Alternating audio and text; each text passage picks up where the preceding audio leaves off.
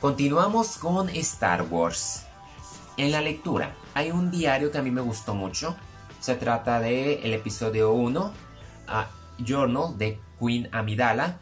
Esta novela me recuerdo porque me la llevé a un estadio cuando odiaba que me llevaron a los juegos de béisbol y ahorita que está la temporada final, te hablaba el punto de vista de Padme durante el episodio 1. Hace 20 años esto era considerado canon, pero ahora realmente ya no tiene valor, pero a mí me gusta, no importa porque lo que me gusta es que aquí trae los vestuarios, entonces trae todos los vestuarios. Ahora esto ha sido suplantado por la precuela de Queen's Peril. Ah, la escritora de Ahsoka y de ah, Queen's Shadow, A.K. Johnston, nos trae un antes del episodio 1, pero que culmina justamente en paralelo a los eventos de la amenaza fantasma. La novela tiene un total de 280 páginas, de principio a fin te entretiene. Yo creo que usaron la fórmula de Marvel donde te explica los orígenes, cómo es que ella fue elegida reina de Naboo a sus 14 años, cómo ella empezó a usar el maquillaje blanco, empezó a tener doncellas para sustituirla, le da mucha fuerza a Save, a quien conocimos en, Queen Shadow, y hay rumores de que Keira Knightley podría regresar para una serie interpretando por primera vez a Save. Me gusta mucho la química y conocer a cada una de las doncellas, cómo entraron en juego y cómo Padme en las 200 páginas tiene mucho peso. A la vez mientras vemos a ella agarrar esa actitud, cambiar su voz a un tono más grueso, agarrar diferentes vestuarios, esconder armas entre los vestuarios y cómo se prepara para enfrentarse a la catástrofe que es la invasión por Trade Federation debido a los taxes. Vemos también pequeños momentos de Anakin Skywalker, Obi-Wan y Qui-Gon, Palpatine creando como que ese esa conspiración y con esto pues lamentablemente la novela de Previous ya queda oficialmente descartada debido a a la nueva perspectiva que nos da X Johnston porque esto sí es canon. Pero no importa, si Plagueis se blanqueó, todavía sigue su esencia.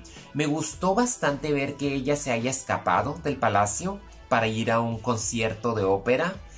Ah, me gustó como también fue confundida por Save me gustó que en momentos cuando, cuando se entra, que es creo que en la página 180 se entran los eventos del episodio 1, Padme como que baja de peso y le dan más papel a sus doncellas. Eso hace que a lo mejor la novela pierda dirección, pero yo creo que las, con las primeras 170 páginas es más que suficiente para mostrarnos el origen de la reina Amidala. Ya que ah, a Queen Shadow nos muestra su origen al hacerse senadora y cómo dejar, aquí nos muestra cómo ella se volvió y puede haber muchas historias todavía. Pueden sacar la historia de Save o pueden sacar todavía la historia de Padme después de lo de, de la invasión de Naboo. Todavía pueden hablar de sus periodos. Ella estuvo creo que unos tres años más de reina. Sus periodos fueron largos y a la vez me gustó que el prólogo haya eclipsado con el epílogo. Porque al principio vemos cómo ella toma poder en un, en un traje blanco y cómo su hija, la princesa Lea, toma cierto cargo como la princesa y futura reina, que ambas estaban listas, por así comentarlo.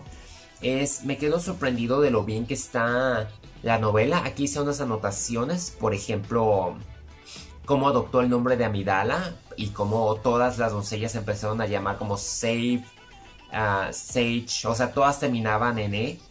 Vimos también el presentimiento de Panaka, que él sabía que algo se avecinaba y tenía que protegerla a ella al insistirle. Y vemos también cómo Padme adopta esa actitud de defensora, de que no se deja. También vimos la conexión con el canciller Valorum y cómo Palpatine empieza a manipular. El deseo de Darth Maul, ah, también de la madre Shimi Skywalker. Vimos también a Yoda y a Window que empiezan a sentir como que una especie de oscuridad, pero no están muy seguros. Vemos también a Jar Jar Binks el punto de vista y cómo sirvió mucho para, para defender a Naboo. Tiene el espíritu sin duda del episodio 1, esa vibra de las precuelas donde mezclan política, drama, comicidad y te dan, te revelan cómo Padme se, se convirtió en reina de Naboo y esa, y esa esencia. Me fascinó.